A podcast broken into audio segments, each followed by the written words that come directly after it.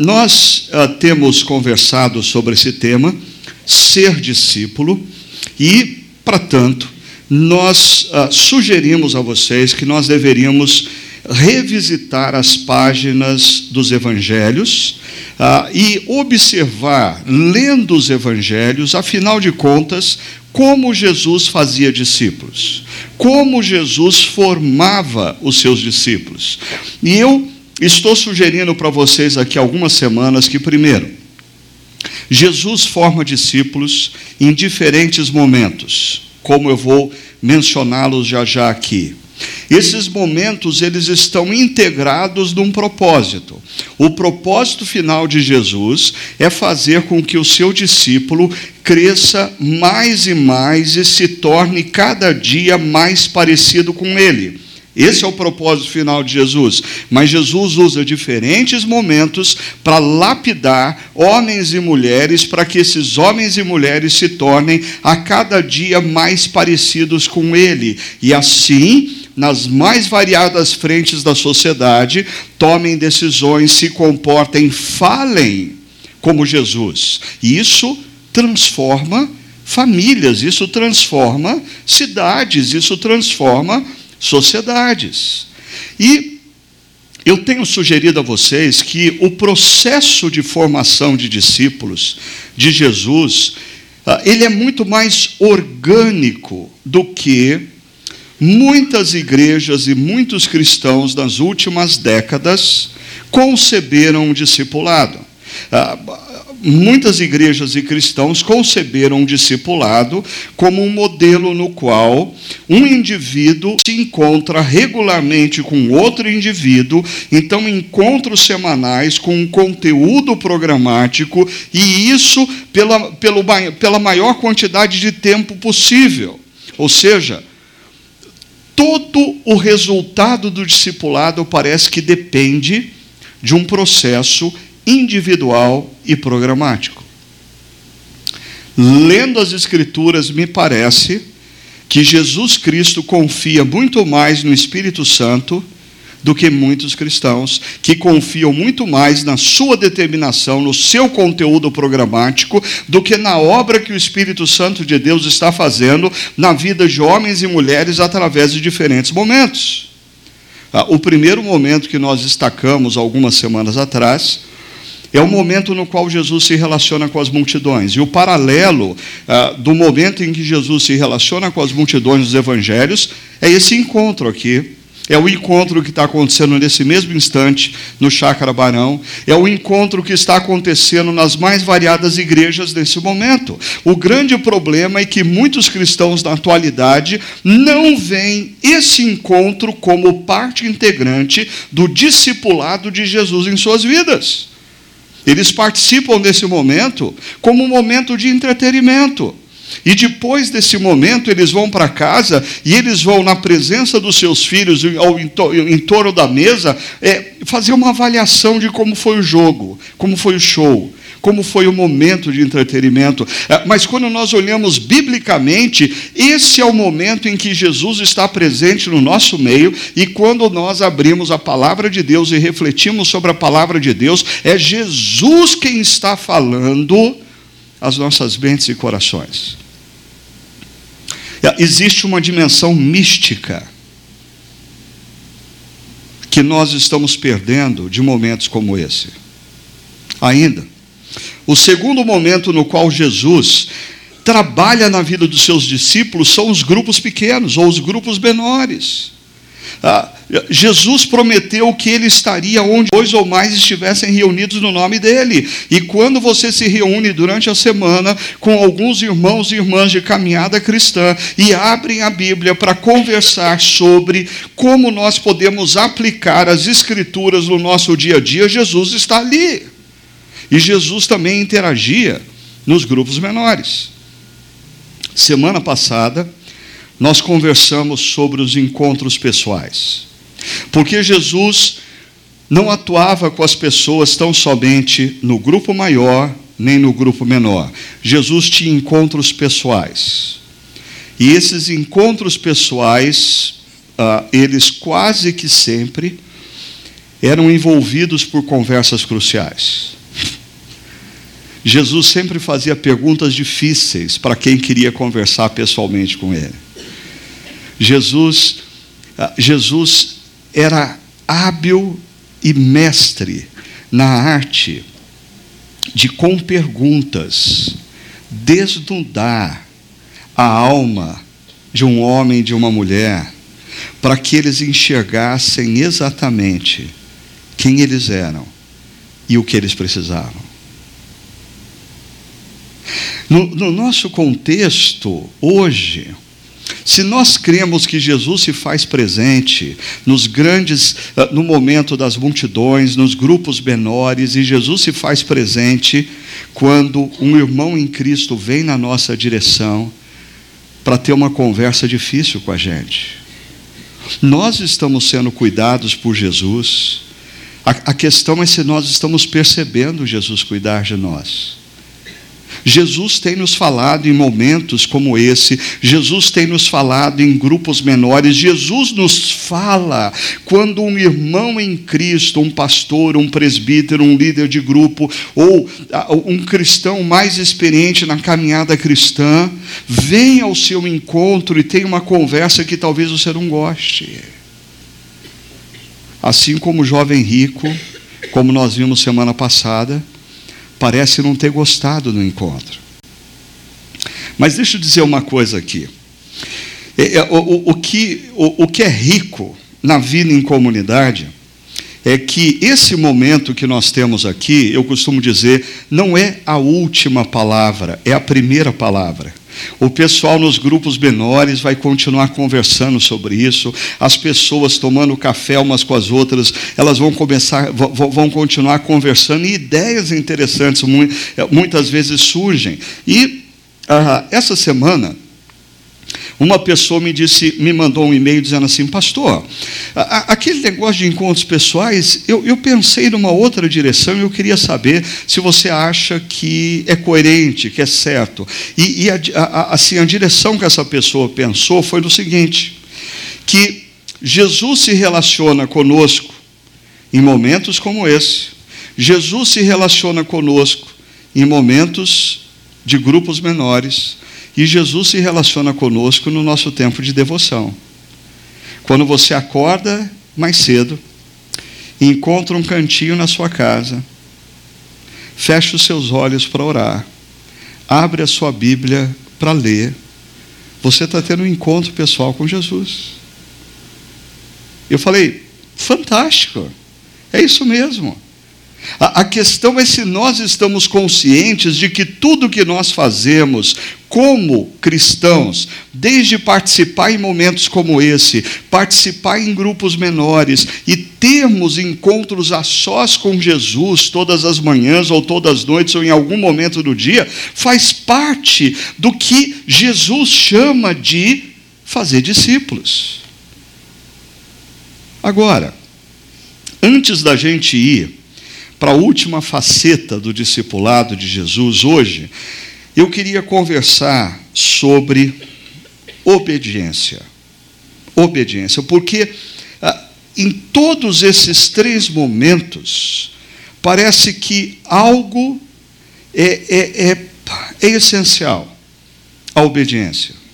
Porque você participa do momento em que Jesus ensina as multidões, e não obedece, nada acontece na sua vida. Ah, se você se reúne num grupo pequeno para discutir os ensinamentos de Jesus e dar as suas opiniões e tentar devagar, tentar fugir e continua resistindo a obedecer, nada acontece na sua vida. Ah, e mesmo que Jesus envie um cristão mais experiente, um pastor, um presbítero, um líder de grupo, um amigo espiritual ao teu encontro, ah, para dizer para você o que você deve fazer. Se você não obedece, nada acontece. A obediência, ela é simplesmente a essência da relação de Jesus com os discípulos. Deixa eu fazer uma coisa hoje.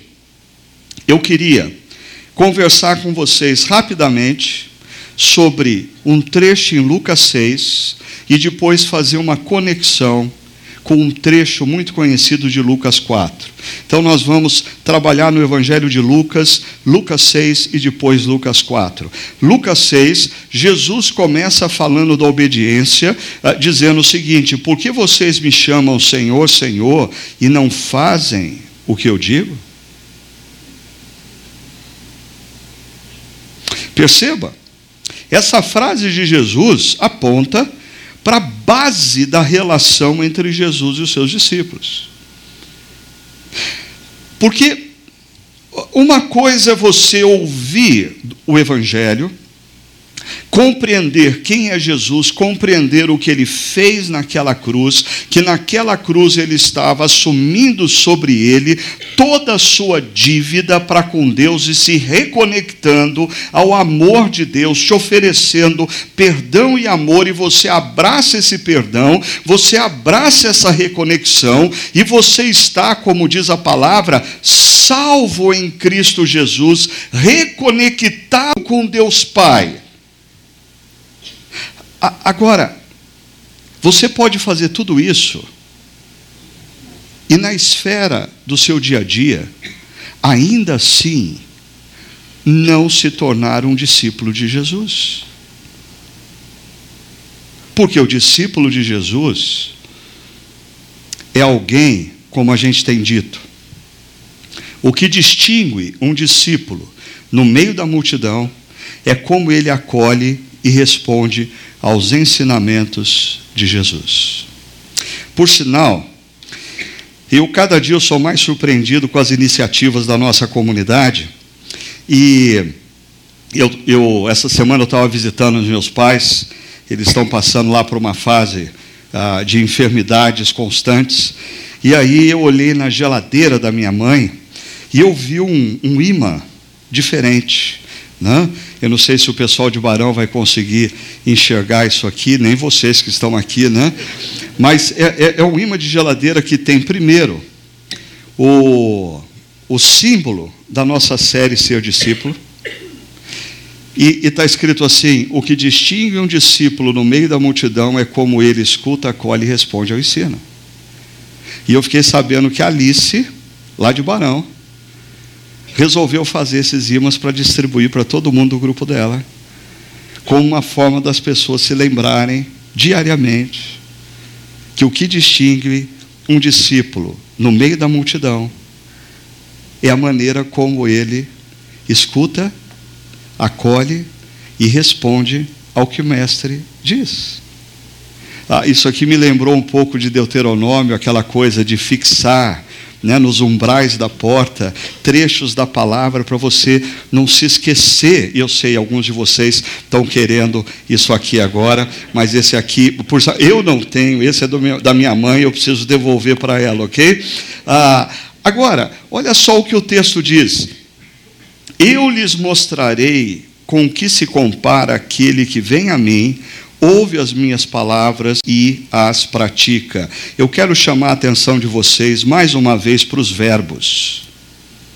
Jesus está falando que tem pessoas que vêm até Ele pelas mais variadas razões. Tem gente que vem a Jesus porque o casamento está mal, tem gente que vem a Jesus porque está faltando dinheiro, tem gente que vem a Jesus porque o médico essa semana disse é câncer, tem gente que vem a Jesus porque o filho está usando drogas, tem gente que vem a Jesus pelos mais variados motivos.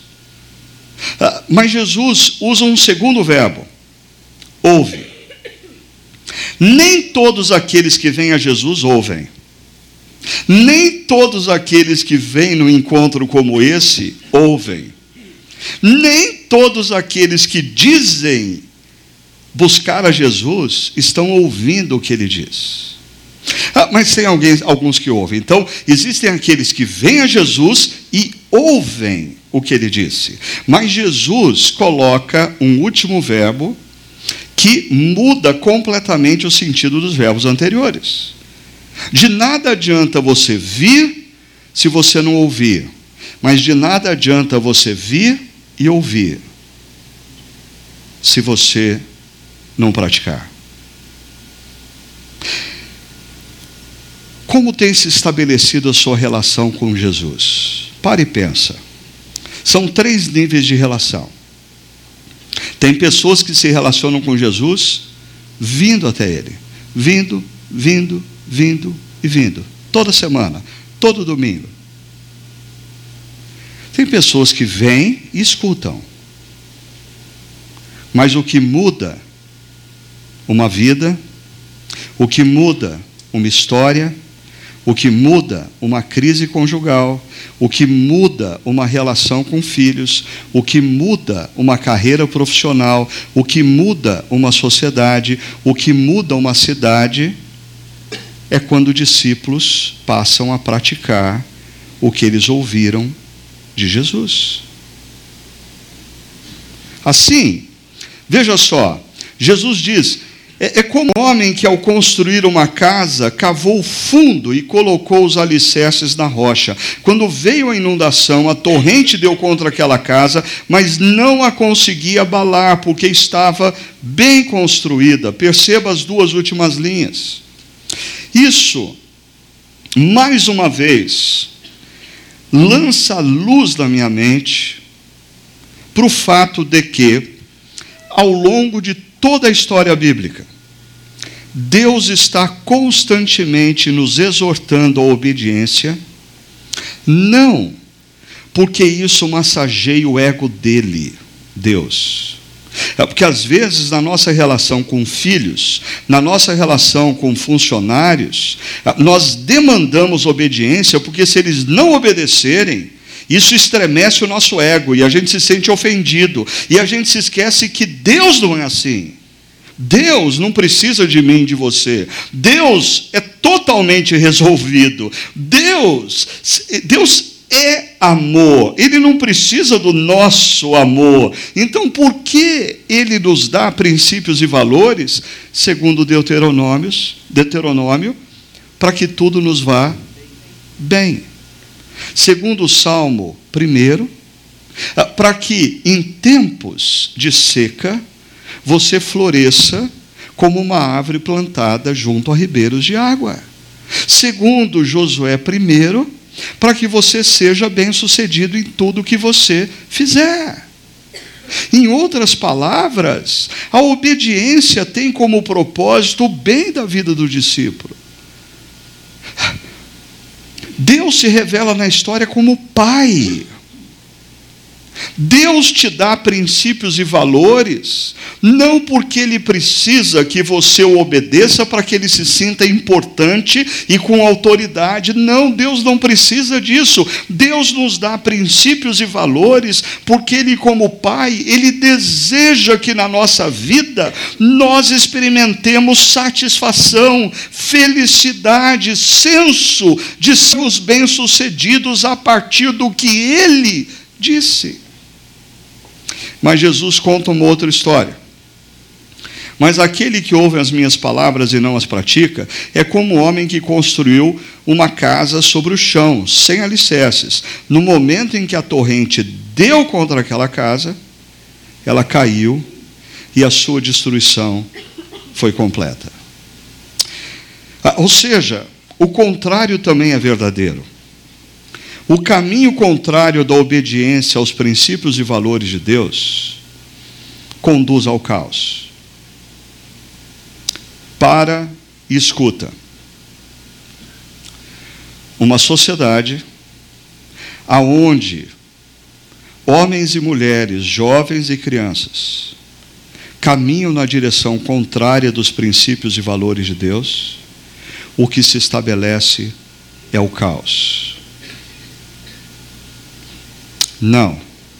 Desculpa, a solução para isso não é você ter um governo cristão que estabelece a força que todo mundo vai obedecer.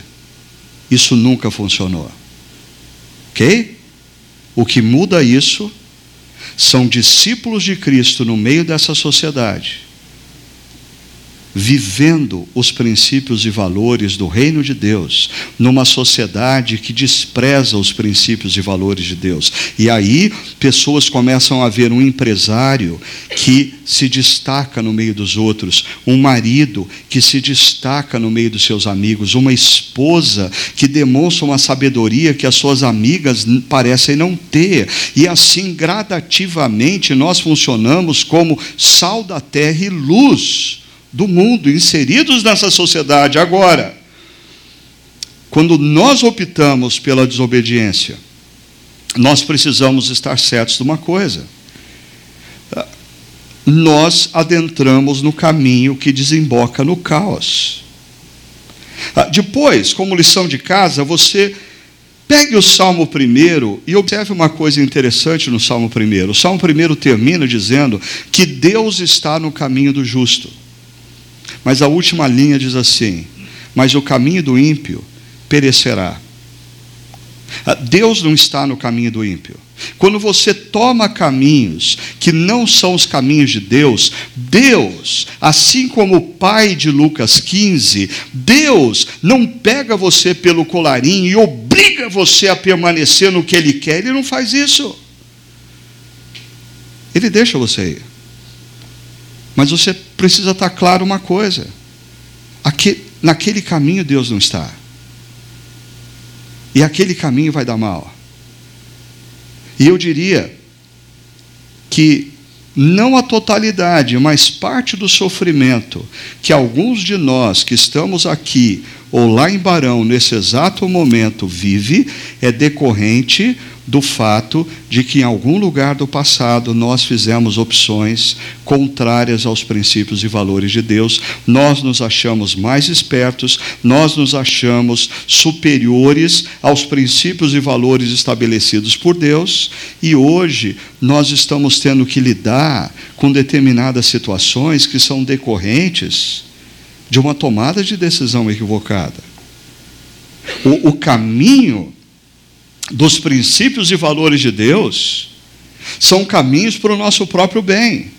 Quando você opta por desobedecer os princípios e valores de Deus, é, você não está fazendo com que Deus entre numa crise existencial porque você não obedeceu. Você está tomando uma decisão na qual, assim como o pai de Lucas 15 é tão maduro emocionalmente, ao, a ponto de deixar o filho ir, Deus faz o mesmo. Mas o sofrimento é inevitável. Eu, eu queria que você percebesse essas três afirmações aqui. Veja só. A obediência é a base da relação entre Jesus e os seus discípulos. Segundo, a obediência tem como propósito o bem da vida do discípulo. Terceiro, o caminho contrário conduz ao caos.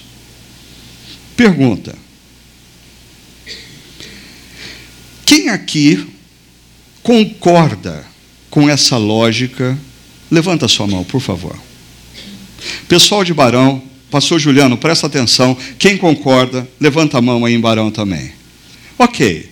A, a, a grande maioria Concorda. A, a pergunta é: por que, que a gente não vive isso? Eu diria, ainda assim, mesmo a gente concordando, obediência é um exercício que envolve muita crise e tensão. E deixa eu mostrar para você por quê. Porque, por um lado, nós precisamos sempre responder na vida essas duas perguntas. O que diz a palavra de Deus sobre isso? Ah, eu estou numa bifurcação nos meus negócios, eu estou numa bifurcação numa relação com um amigo, eu estou numa bifurcação no meu casamento, eu estou numa bifurcação na criação do meu filho, eu estou numa bifurcação na sociedade. Ah, ah, duas perguntas eu preciso sempre responder. A primeira delas é: o que, o que diz a palavra de Deus sobre isso. Segundo, o que Jesus espera de mim? Obedecer a palavra de Deus. Mas isso é fácil? Não é. Por quê? Porque eu tenho forças no sentido contrário. E se você estudar detalhadamente a carta de Paulo aos Efésios, você vai encontrar três forças ali. A primeira delas é a natureza humana. O que eu sinto, o que eu desejo, para e pensa o que você sente e o que você deseja, desde o momento em que os nossos primeiros pais se desconectaram com Deus Criador, o que você sente, o que você deseja é disfuncional. O que você sente, o que você deseja, não se confunde na maioria das vezes com o que Deus quer que você faça. Quantas vezes eu me deparo com pessoas que eu pergunto: o que Deus quer que você faça acerca disso? Ela diz: Ah, tal coisa. Eu digo: Por que você não faz? A pessoa responde assim: Ah, porque eu tenho orado pedindo para Deus: Deus, se o Senhor quer de fato que eu faça tal coisa, muda o meu sentimento. Ah, aí é fácil, né? Aí é fácil. Agora, o que nos conduz à maturidade como discípulos, eu diria, crianças não sabem lidar com o que elas desejam. Por isso elas fazem birra. Você sabe que um, um adulto abandonou o paradigma infantil, porque tem muito adulto que por fora é um adulto, mas continua reagindo como uma criança. Né? Você sabe que um adulto abandonou um paradigma infantil quando ele, diante de algumas responsabilidades, ele opta por fazer o que ele tem que fazer e não o que ele sente vontade de fazer. Não é assim no trabalho? Essa semana mesmo eu conversava com um jovem e ele dizia: Ah, eu estou vivendo um momento difícil, eu não sinto vontade de acordar de manhã e ir trabalhar, eu não sinto vontade de fazer. Peraí, peraí, meu amigo, bem-vindo à vida adulta. Bem-vindo à vida adulta. Você tem que acordar de madrugada para cuidar de filho pequeno, você não sente vontade de fazer isso, mas é o que você tem que fazer. Você não dormiu direito e às 8 horas da manhã você tem que estar no trabalho e você não sente disposição para isso, mas é o que você tem que fazer. É isso que, isso que distingue uma criança de um adulto. Um adulto aprendeu que a vida não consiste em fazer o que eu gosto de fazer. Eu acho que a grande crise é na fase da adolescência, onde começa a desconexão de você só fazer o que você quer para você fazer o que você deve fazer. Mas uma outra força é a própria cultura. Porque a cultura ela é disfuncional e a cultura está constantemente convidando você a ir na contramão dos princípios e valores de Deus, principalmente a cultura ocidental. Ah, e, e, eu acho muito gozado percebendo algumas discussões entre a, a, a entre pastores, líderes e até mesmo membros de igreja, nessa, nesse momento uh, político, né? Eu, eu vejo muitos discursos assim, não, porque a esquerda tinha um projeto que ia na contramão da família, dos valores cristãos. Concordo com tudo isso, eu só acho inocência achar que a direita liberal capitalista não faz mal à família aos valores cristãos. Como se, quando a gente tem a direita e a esquerda, uma é cristã, a outra é do diabo. Mentira! Mentira! O comunismo gerou tantos ídolos do lado de lá do muro de Berlim, como o capitalismo norte-americano gerou ídolos também.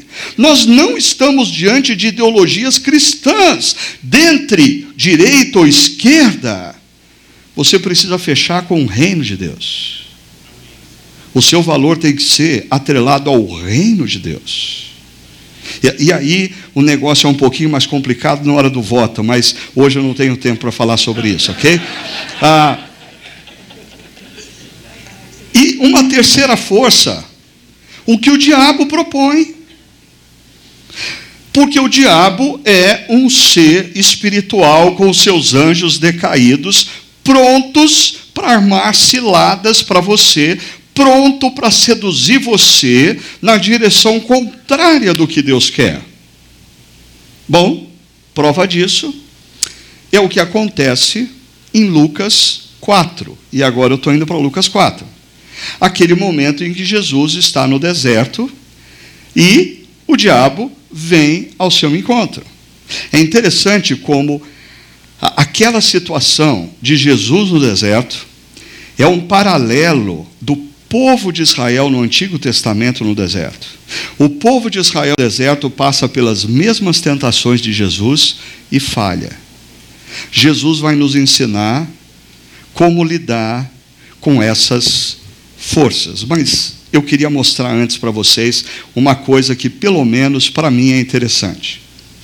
Semana passada eu disse para você que eu ia entrar um pouco mais a fundo nesse gráfico, que fala sobre fendas da nossa alma que sabotam o projeto de Deus em nossas vidas. Fendas nas nossas almas que sabotam a nossa obediência. Eu diria que absolutamente todos nós, devido à nossa infância, devido marcas na infância, devido à nossa criação, devido a experiências que nós tivemos, todos nós temos alguma dessas fendas que se tornam o ponto através do qual a obediência a Deus é sabotada. Você ganhar percepção dessa fenda necessariamente não resolve a fenda, mas muda a sua visão para lidar com as situações e a sua percepção de que existe uma fenda e você precisa ser responsável para com ela e você precisa lidar como um discípulo maduro em relação a ela. Perceba, propositalmente, eu deixei a, as setas e o triângulo no mesmo gráfico para você perceber uma coisa. A, a natureza humana ela está diretamente relacionada ao apetite. Na linguagem do apóstolo Paulo, a carne, o desejo da nossa carne. Quando nós falamos da cultura, a cultura nos envolve. E a cultura quer que nós façamos o que todos estão fazendo, por quê? Para nós nos sentirmos aprovados. Por que, que nós usamos a roupa da moda? Porque a gente quer aprovação da cultura. Ninguém usa roupa que foi moda nos anos 60, nos anos 50. Por quê? Porque você vai ser recriminado. A cultura vai dizer: ei, mas o que, o que você tem na cabeça? Usos e costumes, ah, decisões que você faz hoje em relação ao seu casamento, criação dos seus filhos, as opiniões que você tem acerca dos mais variados assuntos, elas são pressionadas pela cultura que está constantemente dizendo: olha lá o que você vai dizer, hein? Eu posso te reprovar. Olha lá a sua posição, hein? Eu posso fazer bico para você. Olha lá, hein? Olha a maneira que você vai assumir isso. Você vai se dar mal, as pessoas não vão gostar de você. E quando a gente pega aqui a ambição, ela tem muito dessas artimanhas do inimigo, que, por exemplo, vem para Jesus e diz: Tudo isso te darei, se você prostrado me adorar. Vamos dar uma olhadinha em Lucas 4, algumas coisas interessantes. Primeiro, a questão do apetite está aqui. Quando Lúcifer se aproxima de Jesus e diz: transforma pedra em pão. Por quê? Porque você está com fome. Por quê? Porque é legítimo você ter fome. Por quê? Porque você está com fome e parece que Deus não vai te dar pão. Então, está na hora de você assumir a responsabilidade de você mesmo se tornar o seu provedor. Perceba, nós estamos falando aqui de uma dimensão da vida aonde nós estamos constantemente lidando com necessidade e satisfação. Necessidades emergem e a gente quer satisfazer as necessidades. Necessidades emergem no alimento, na bebida, no sexo, no prazer, na informação, no trabalho, na relação afetiva. Todo mundo deseja é, ter uma relação afetiva. Então, necessidades emergem e você vai ter que fazer uma escolha. Se você vai assumir o papel de provedor da satisfação, ou você vai confiar que o Deus Pai cuida de você. Porque Jesus diz aos seus discípulos: observem os pássaros dos céus.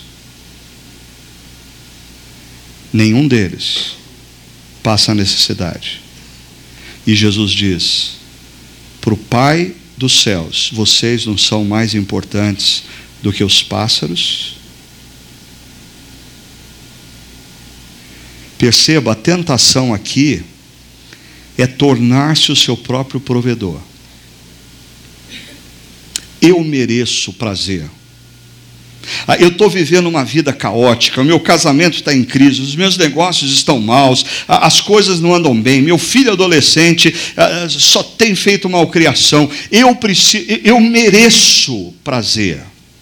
Ah, você está assumindo que o provedor da sua vida é você mesmo.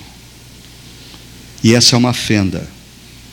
Você não consegue lidar com necessidades que emergem e colocá-las diante de Deus, dizendo: Senhor, o Senhor é o meu prazer. O Senhor é o meu prazer. Ah, eu, eu creio que é o Senhor que vai. Se existe uma fonte de prazer na vida, é o Senhor. Por isso eu vou me submeter e eu vou te obedecer. Quando você não faz isso, o resultado é a insaciabilidade. Perceba essa frase. É o sentimento de que eu nunca terei o suficiente. Pessoas que, por exemplo, perdem o controle na comida ou na bebida, por que, que elas perdem o controle? Porque elas não sabem mais dizer chega, tá bom. Pessoas que se tornam workaholics e não têm mais o controle sobre o trabalho, por que, que elas se tornam assim? Porque elas não sabem chegar às seis horas da tarde e dizer, ok, por hoje chega, eu estou satisfeito. Sexo. Pessoas se tornam dependentes do sexo, por quê? Porque não sabem mais viver dentro de um contexto aonde elas podem ter uma relação sexual sadia dentro do casamento e dizer: ok, me basta, chega. Ambição. A ambição emerge quando Jesus escuta de Lúcifer: Tudo isso te darei se prostrado me adorares. Perceba, aqui nós estamos lidando com a questão da dependência ou autonomia. Você vai ser um cara dependente ou você vai ser autônomo. E eu, eu já disse isso em outras reflexões, que o Deus que está no topo do panteão da cultura atual é o Deus da autonomia.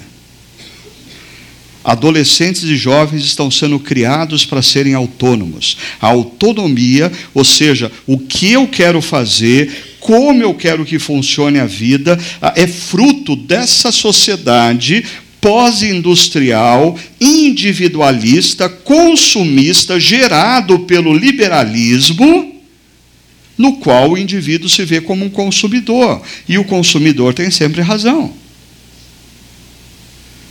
Veja, essa área envolve grandes realizações, sucesso profissional, titulação acadêmica, bens materiais, seja o cara. Se você tiver sucesso profissional, se você ganhar dinheiro, se você conseguir o pós-doc, se você chegar no topo da pirâmide, as pessoas vão olhar para você e vão te respeitar e você não vai depender de ninguém, porque quem chega no topo da pirâmide não depende de ninguém. Todo mundo que está na base da pirâmide depende dele.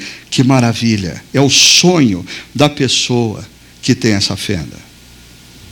Se tornar alguém que não depende de ninguém, mas que tem vários que dependam dele. A tentação é construa sua própria história, assim como aqueles homens construíram a Torre de Babel. Essa fenda está diretamente ligada a Babel. O resultado é cansaço. A sensação de que eu nunca alcançarei o suficiente. Você já se sentiu assim? Eu já se eu tiver um mestrado, aí eu vou ser feliz.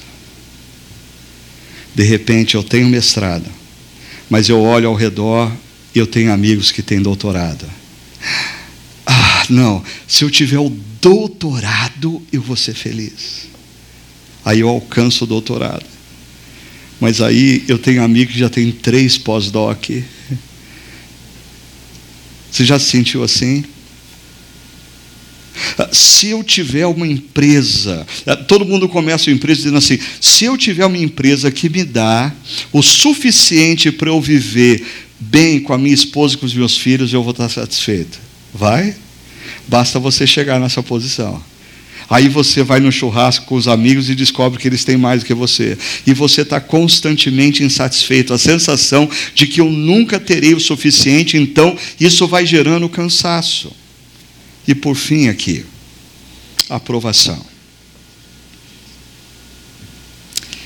Lúcifer chega para Jesus e diz assim: salta do pináculo do templo faz algo extraordinário. Assim, salta do pináculo do templo, os teus anjos vão vir, vão te acolher, todo mundo, porque o pináculo do templo era, era um espaço muito visível, onde inúmeras pessoas estavam, e todo mundo vai olhar e falar: Uau, olha que coisa extraordinária esse cara fez, todo mundo vai te admirar, e, e, e perceba, a grande necessidade dessa venda é se sentir amado. Mas ao longo da vida, a gente começa a confundir ser amado com ser admirado.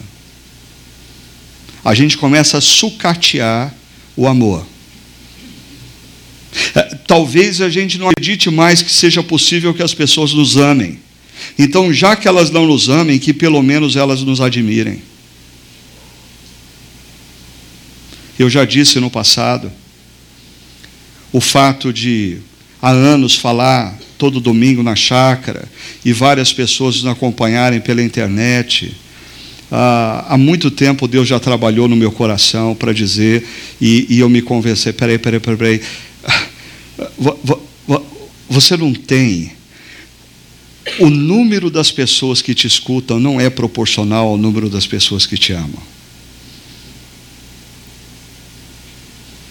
Parte das que me escutam me admiram, mas isso ainda não é amor. Amor, eu preciso construir no meu grupo menor. Amor, eu tenho que construir na relação com a minha esposa e com os meus filhos. É de lá que tem que vir o amor. O amor vem da relação mais íntima com amigos. Mas essa fenda faz a gente achar que se a gente for famoso e admirado, a gente vai ser amado. Mentira. Veja só, aqui ah, diz respeito a ser rejeitado ou amado, então é o convite a viva, fale, faça e decida de tal forma que as pessoas o amem ou o admirem. A tentação, viver para agradar a todos. O resultado, medo. Eu nunca serei o suficiente para ser amado. Medo. Medo. É, é o medo que toma conta de artistas, de músicos famosos que vivem diante de multidões e que têm milhares e milhares de seguidores no Facebook, no Instagram, quando eles estão a ponto de dar um fim na vida deles, eles se deparam com medo. Apesar de milhares de admiradores e seguidores, será que existe alguém que realmente se importa comigo? Assim, como Jesus responde à influência dessas três fendas. Veja só, nas três ele diz: está escrito, está escrito, dito está. Em outras palavras, ele diz para Lúcifer: Lúcifer, eu sei que você é um expert em ser humano, e apesar de Jesus ser a encarnação do Deus Criador, ele era totalmente homem, ser humano. Então Lúcifer vem para atuar justamente nas fendas, e Jesus diz para Lúcifer: Ok, eu sei que você é esperto, eu sei que você conhece as fendas do coração humano, mas diante de cada uma dessas tentações, eu vou ficar com o que Deus diz, não com o que você diz. Antes da gente encerrar, deixa eu mostrar um vídeo para vocês de um pastor norte-americano chamado Francis Chan, aonde ah, ele, ele é perguntado, ele é questionado acerca de uma questão altamente complexa que está em todos os cantos.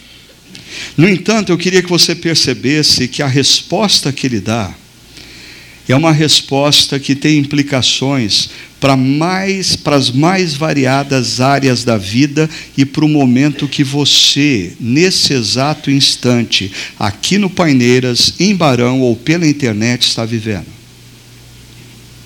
E ele vai dar uma resposta ao seu problema através de uma pergunta que talvez não tenha a ver exatamente com o seu problema. Presta atenção no que ele diz. I heard it said of homosexuals that it doesn't matter how you were born, you need to be born again. How do you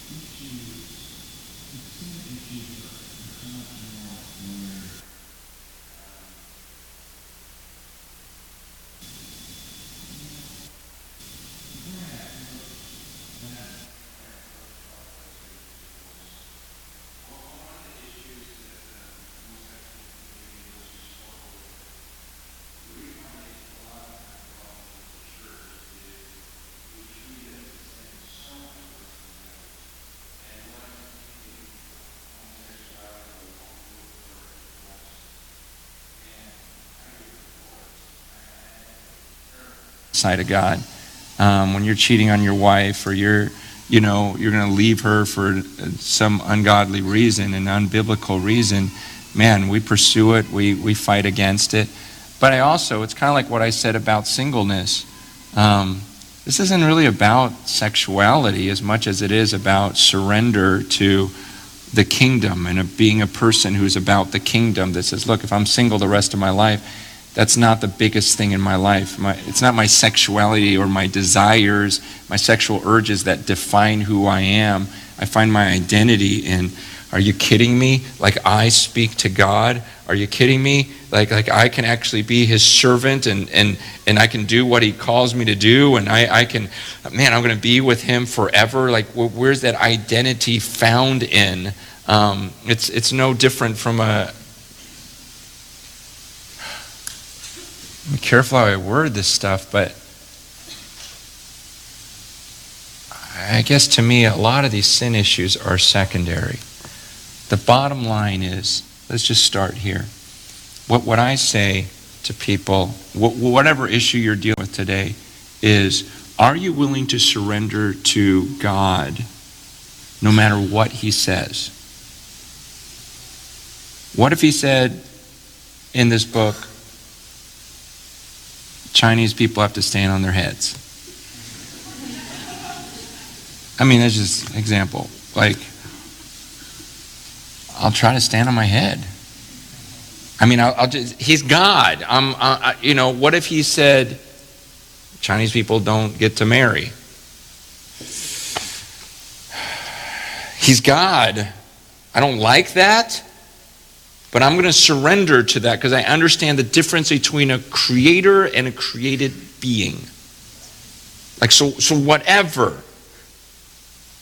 And and before we even get to what does this book actually say, I have to say do you just surrender? Would you surrender? I mean, if you disagree with God on an issue, would you still submit to Him?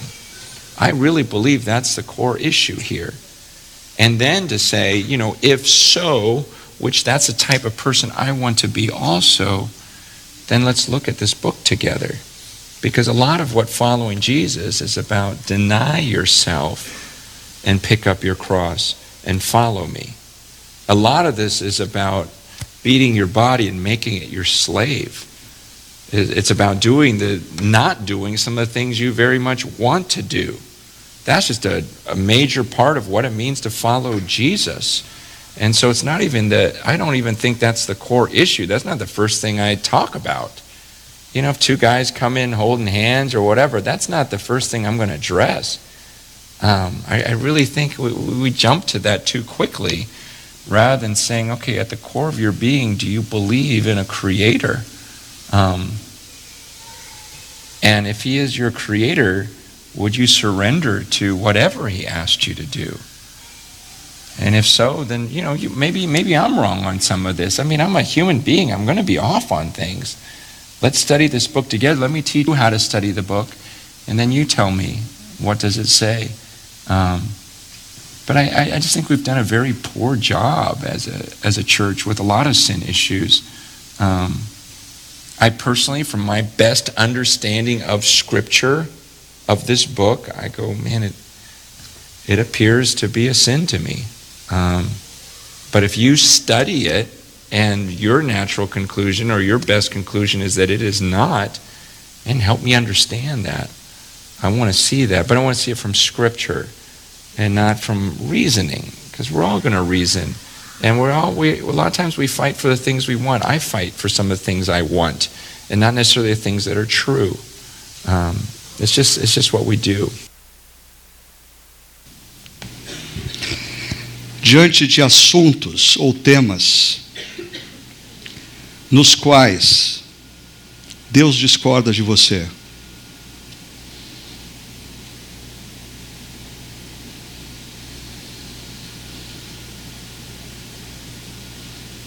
Qual vai ser a sua decisão?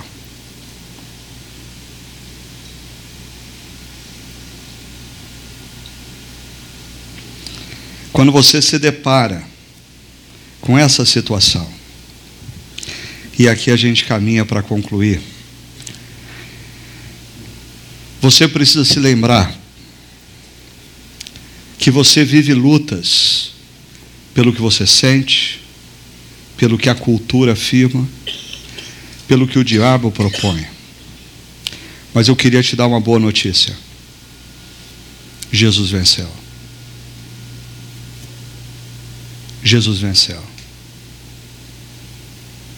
Sendo homem, Jesus disse não para o que ele sentia. Sendo homem judeu, inserido numa cultura, Jesus disse não para o que a cultura determinava. Quando Lúcifer se aproxima de Jesus, no último momento dele na história, e diz: Se você de fato é o filho de Deus, desça da cruz e salve a si mesmo. Jesus diz: Não. Eu vim aqui com uma missão: morrer. Para que homens e mulheres que creem em mim tenham o poder de viver o projeto de Deus na vida deles. O que acontece aqui é que eu queria que você percebesse que diante, quando nós nos deparamos com situações onde Deus diz algo e nós pensamos o contrário, obedecer a Deus implica em dois movimentos. O primeiro dele é arrependimento. E a palavra arrependimento no grego é metanoia, mudança de mente. É você na sua mente chegar à seguinte conclusão: se Deus é Deus, o criador dos céus e da terra, não é possível que ele esteja errado. E eu, se eu sou criatura limitada, é bem possível que, apesar de eu ter toda a convicção do mundo que eu estou certo, eu estou errado. Arrependimento é dizer: Deus, eu estou errado e o senhor está certo, mesmo eu não concordando com isso. Quando você escuta a palavra, e a palavra muitas vezes usada aqui pelo Francisciano, rendição. Rendição.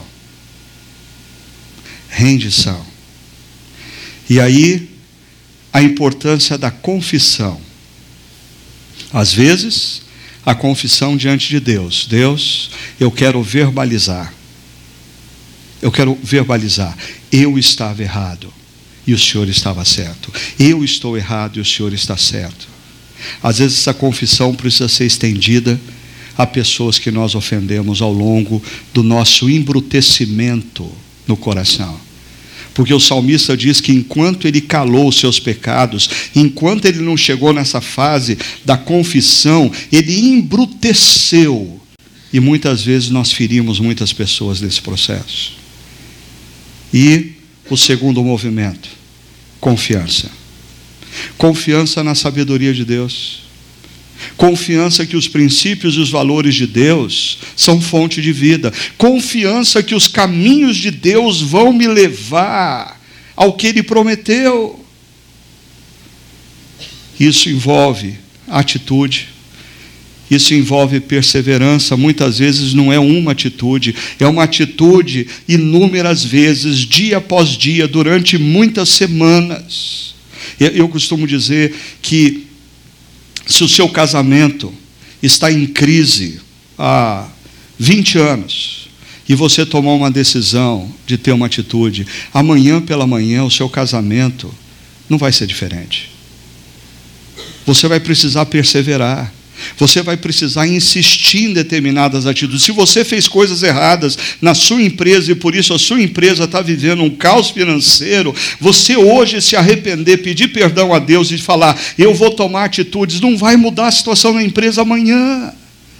Você vai ter que perseverar. E talvez nessa perseverança você precise de parcerias. Porque nem sempre a gente consegue se manter fiel sozinho. A, maioria de vocês aqui já, já viveu situações assim. Por exemplo, na área da atividade física, é muito comum isso. Você fala assim: não, eu vou emagrecer, eu vou correr todo dia, 5 quilômetros e tal. Mas você de determinou sozinho. Primeiro dia você acorda, segundo dia você acorda, terceiro dia você acorda, mas não levanta.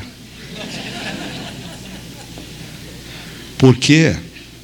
Mas é diferente quando você combinou com um amigo de te esperar naquele horário no taquaral. Aí você acorda e pensa, ah, acho que eu não vou hoje. Mas você, aí você recebe na, na, na, no, no, no WhatsApp uma mensagem do amigo dizendo, saindo de casa, ah, eu tenho que ir, eu tenho que ir.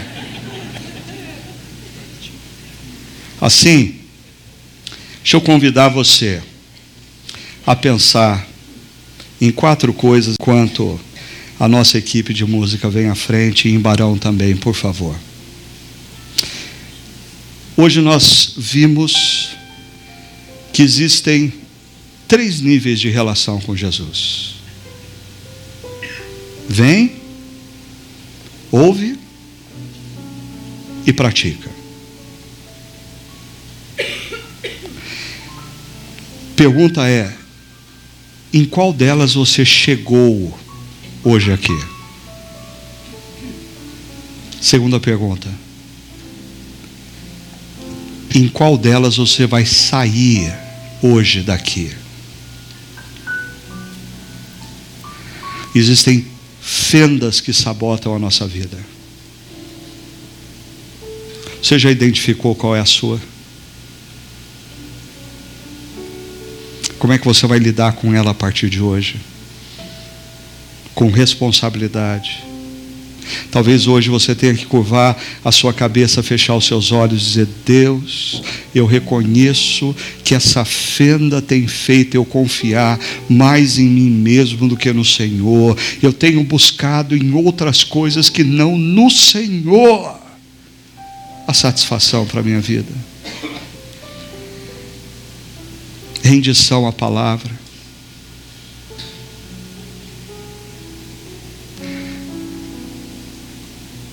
Você que hoje discorda frontalmente de Deus em alguma coisa.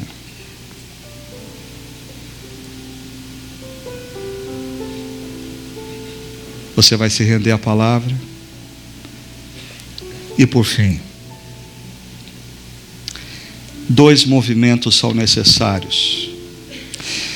E esses dois movimentos podem mudar a história da sua vida hoje, ok? Primeiro movimento: mudança de mente. Talvez a sua mente esteja tão formatada pelos seus desejos, tão formatada pela cultura, tão formatada pela pressão do inimigo, que hoje você tem que dizer: Eu me rendo ao que Deus disse. Ele está certo. Eu estou errado.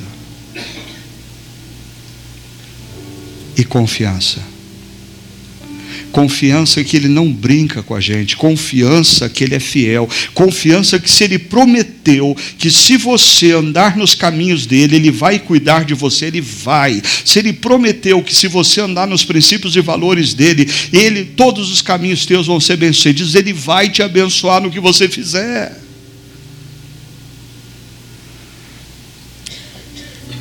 Termino dizendo algo que eu já disse aqui.